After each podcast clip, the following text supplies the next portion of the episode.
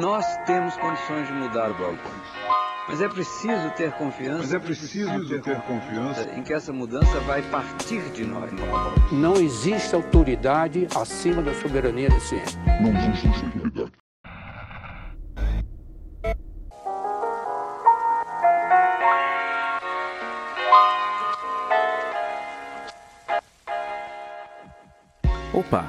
Aqui quem fala é Pablo Couto e em mais um episódio da série de narrações do documento Desmistificando Dúvidas sobre Alimentação e Nutrição, a nutricionista Tayana Lindemann continuará a leitura do documento oficial desenvolvido pela Universidade de Minas Gerais em parceria com o Ministério da Saúde.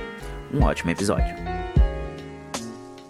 Esse material audiofônico não substitui ou altera o conteúdo do produto original, apenas narra, para uma experiência completa, sugerimos a consulta do mesmo. Ele pode ser encontrado na descrição do episódio.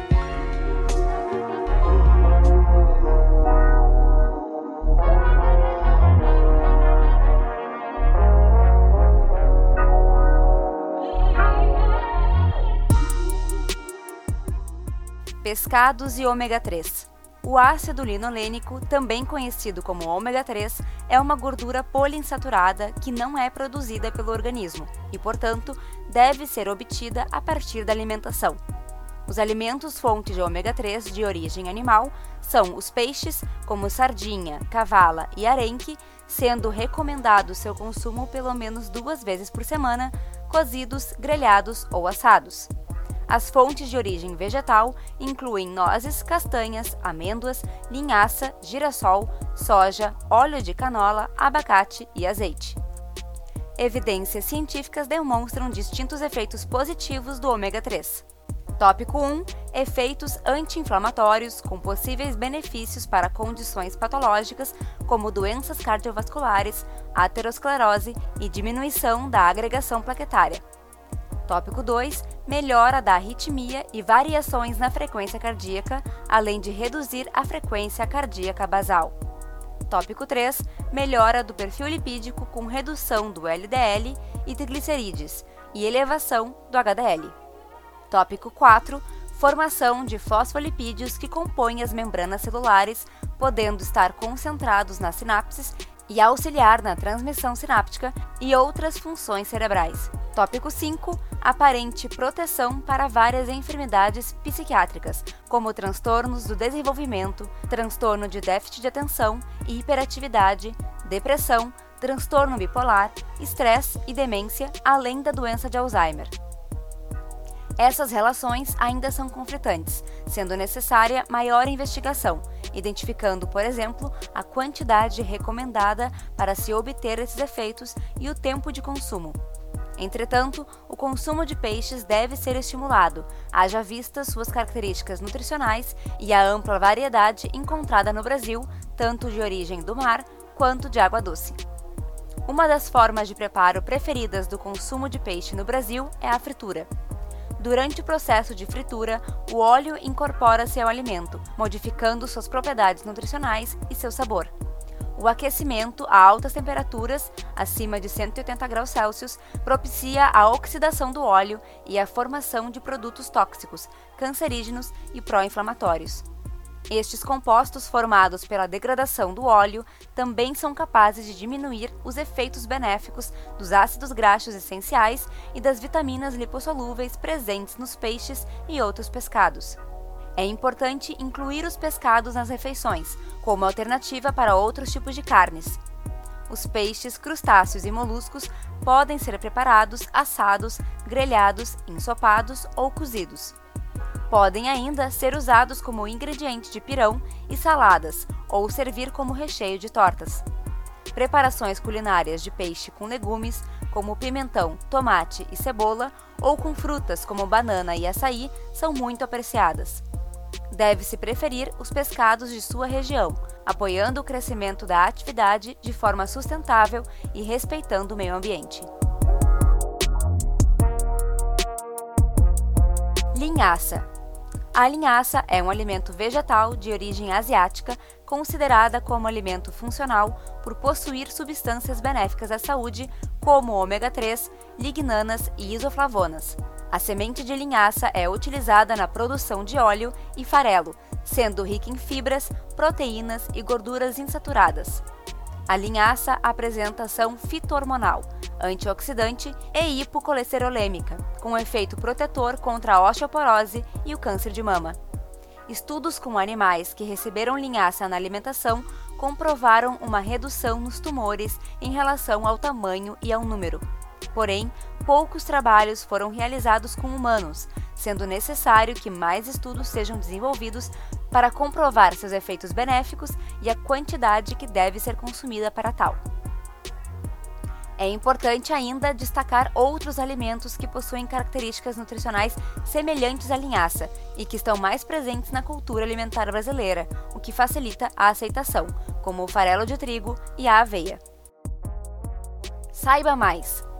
Existem variações da linhaça para o consumo: linhaça marrom e linhaça dourada.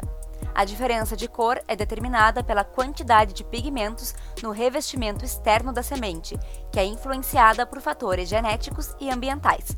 Existem evidências que ambas as variações de linhaça apresentam composição química semelhante, refutando o mito de que a dourada é superior do ponto de vista nutricional.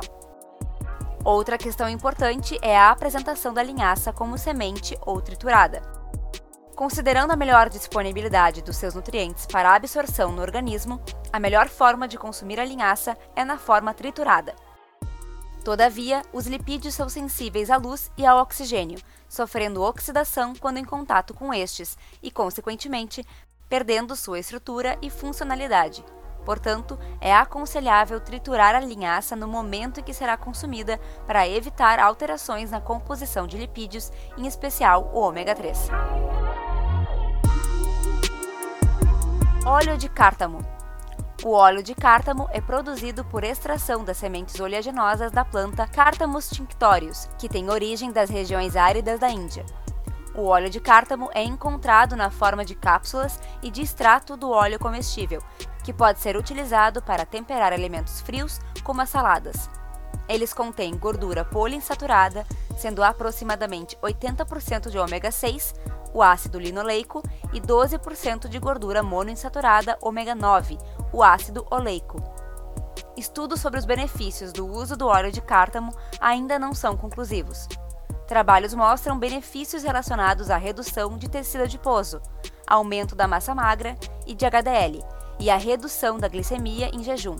Em trabalho com mulheres pós-menopausa, obesas e diabéticas tipo 2, foram analisados os efeitos da suplementação de óleo de cártamo com resultados positivos na redução de tecido adiposo e aumento da massa magra total. Os estudos não apresentam os mecanismos de atuação que promovem tais benefícios, necessitando de mais pesquisas para elucidar como o óleo de cártamo atua ou se é apenas um de seus componentes que apresenta esses efeitos no organismo. Assim como outros alimentos abordados nesse livro, o óleo de cártamo não é característico da dieta do brasileiro, não devendo, portanto, ser estimulado o seu consumo. A introdução de novos hábitos com fins terapêuticos pode simplificar a alimentação a uma questão meramente biológica, desprezando importantes aspectos como cultura e a comensalidade envolvidas, que são essenciais ao ser humano.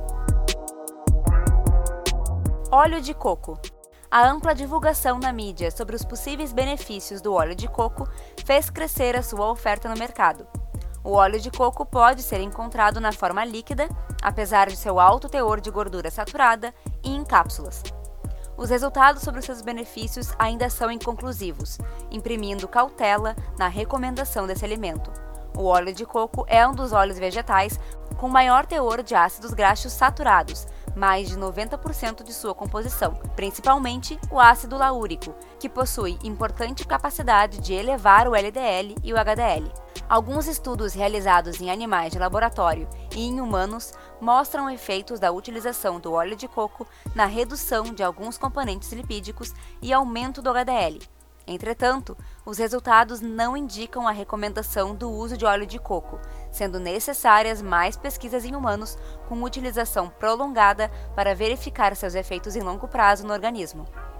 Um estudo com animais comparou a suplementação entre óleo de coco, óleo de oliva e óleo de girassol por 45 dias e os efeitos na síntese e metabolismo de lipídios.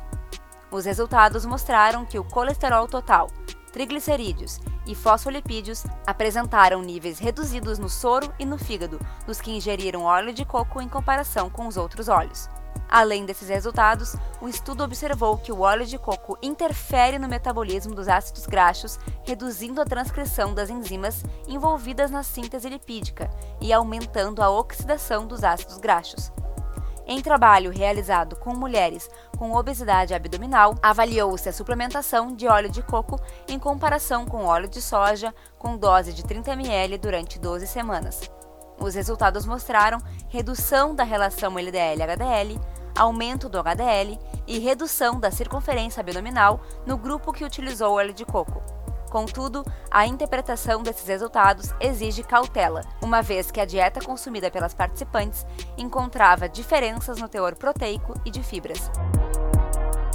Abacate. O abacate é uma fruta rica em gorduras monoinsaturadas, benéficas ao organismo por contribuir para a redução dos níveis de triglicerídeos e colesterol, elevando o HDL e diminuindo o LDL. Além disso, o abacate possui altos níveis de antioxidantes, como o fitoesterol. O fitoesterol é um antioxidante de origem vegetal cuja estrutura é similar à do colesterol. Os fitoesteróis competem com o colesterol, inibindo sua absorção intestinal e diminuindo sua síntese hepática, o que lhe confere efeito hipercolesterolêmico. O abacate apresenta ainda outros nutrientes que podem ser benéficos à saúde, como potássio e luteína, que podem ajudar a manter níveis adequados da pressão arterial e controlar o estresse oxidativo. Estudos têm testado os benefícios do óleo de abacate, demonstrando resultados iniciais positivos. Trabalhos realizados em humanos e em animais demonstraram que o óleo de abacate ajuda a controlar o peso, reduzir o risco de diabetes e normaliza os níveis de colesterol no sangue. A suplementação com óleo de abacate reduziu os níveis de triglicerídeos, LDL, lipoproteína de muito baixa densidade, sem afetar os níveis de HDL em animais com alterações metabólicas. Os resultados sugerem que o conteúdo antioxidante do óleo tem potencial para ser utilizado visando prevenir a síndrome metabólica, mas ressalta-se que outras investigações que utilizam a própria fruta e realizadas em humanos ainda são necessárias. Conforme preconizado pelo Guia Alimentar para a População Brasileira, dê preferência para orientar o consumo de abacate in natura e em preparações culinárias. Essa fruta é comum na cultura alimentar brasileira, sendo amplamente acessível. A safra do abacate ocorre nos meses de abril, julho e outubro a dezembro. Os alimentos da safra, sempre que possível, devem fazer parte das compras de alimentos em mercados, feiras livres, feiras de produtores e outros locais, como sacolão ou varejões, onde são comercializados alimentos in natura ou minimamente processados, incluindo os orgânicos e de base agroecológica.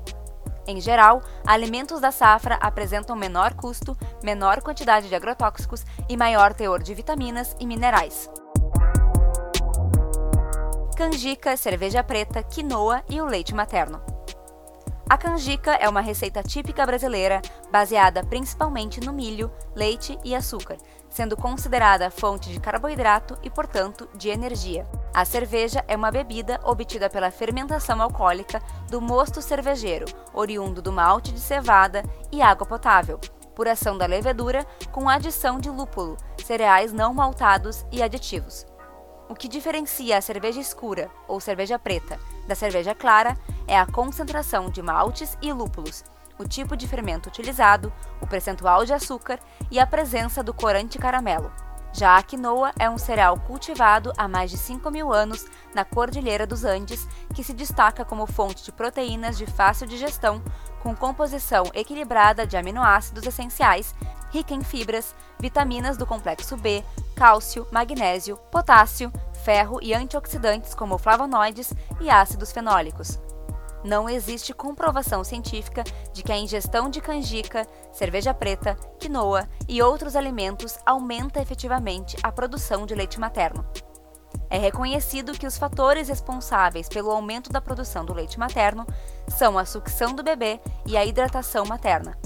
As bebidas alcoólicas, inclusive a cerveja preta, devem ser evitadas por lactantes, uma vez que o etanol pode alterar a composição do leite, afetando o desenvolvimento da criança e até inibindo o reflexo de descida do leite. A quinoa pode ser consumida por lactantes, mas não contribui para a produção do leite materno, além de não fazer parte da cultura alimentar brasileira. Já a canjica faz parte de uma alimentação saudável e valoriza a cultura alimentar, sendo uma típica preparação culinária. Lembre-se que o que irá estimular cada vez mais a produção do leite materno é estimular a sucção do bebê no peito. Quanto mais ele sugar, mais leite será produzido. Saiba mais. O aleitamento materno exclusivo é recomendado até os seis primeiros meses de idade. Dois hormônios são fundamentais nesse processo: a prolactina e a ocitocina. A secreção da ocitocina é estimulada por estímulos visuais, táteis, olfativos e auditivos, e pode ser inibida por estresse emocional e físico, dor, fadiga e ansiedade. Após o aleitamento, a glândula mamária leva cerca de duas horas para produzir 80% do leite a ser armazenado, evidenciando a necessidade de esvaziamento frequente da mama para estímulo à produção de leite. A produção de leite também pode ser aumentada pela boa hidratação materna e da satisfação dos requerimentos de energia e nutrientes, que estão aumentados na lactação. O termo canjica é utilizado principalmente no Sudeste e Sul do Brasil. Já no Nordeste, a canjica é conhecida como munguzá. Já o creme ou mingau de milho, que no Nordeste é conhecido por canjica, no Sudeste e Sul do país são conhecidos como curau. A recente publicação do Ministério da Saúde, Alimentos Regionais Brasileiros, pretende resgatar e despertar o interesse para a vasta quantidade de alimentos regionais presentes em todas as regiões brasileiras e típicos da nossa flora e fauna, de forma a contribuir para a melhoria da alimentação da população. Embutidos e câncer. Os embutidos, como linguiça, salsicha, presunto, peito de peru, mortadela, salame, entre outros, são produtos curados, salgados, defumados e em conserva, que apresentam como ingredientes o nitrito de sódio, além de outros conservantes e corantes. Os nitritos dos embutidos interagem com alguns substratos da alimentação, como as aminas e as amidas, produzindo nitrosamina no trato gastrointestinal. Tais características conferem aos embutidos um potencial cancerígeno, que pode ser potencializado por sua associação com alimentação inadequada, sedentarismo, consumo excessivo de álcool, tabagismo e estresse. O consumo de frutas e vegetais ricos em vitamina C e outros antioxidantes auxiliam a retardar a conversão de nitritos e nitrosaminas e devem ser incluídos nas refeições em que os embutidos estão presentes para minimizar seus potenciais efeitos prejudiciais ao organismo. Contudo, assim como os demais produtos que dispensam preparações culinárias ou que são prontos para o consumo, recomenda-se que o consumo de embutido seja evitado, substituindo-o por alimentos ou preparações caseiras, como arroz, feijão, carnes, caldos, verduras, legumes e frutas, baseadas em alimentos in natura e minimamente processados. Ressalta-se, por fim, que algumas regiões brasileiras possuem salames coloniais, que, embora seja também importante atentar-se para a quantidade de gordura e sal, são preparados de forma caseira e sem adição de nitritos, que podem ser uma alternativa mais saudável e que preserva a cultura local. Saiba mais! Outras características dos alimentos embutidos é o excesso de sódio e gorduras. O consumo excessivo desses alimentos é prejudicial à saúde, podendo favorecer o surgimento de doenças crônicas como hipertensão arterial, doenças cardiovasculares, infarto, acidente vascular cerebral, doença renal, dislipidemias, entre outras. Destaca-se ainda que, apesar de apresentar menor quantidade de calorias e gorduras que o presunto tradicional, o peito de peru é um alimento processado e o seu consumo também é prejudicial à saúde.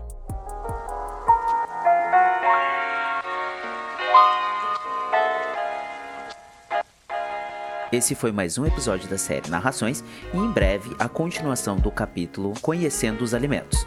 Agradecemos a atenção e vocês podem nos encontrar em todas as redes sociais por arroba Nós Nutrição ou entrar em contato por contato arroba nósdanutrição.com.br.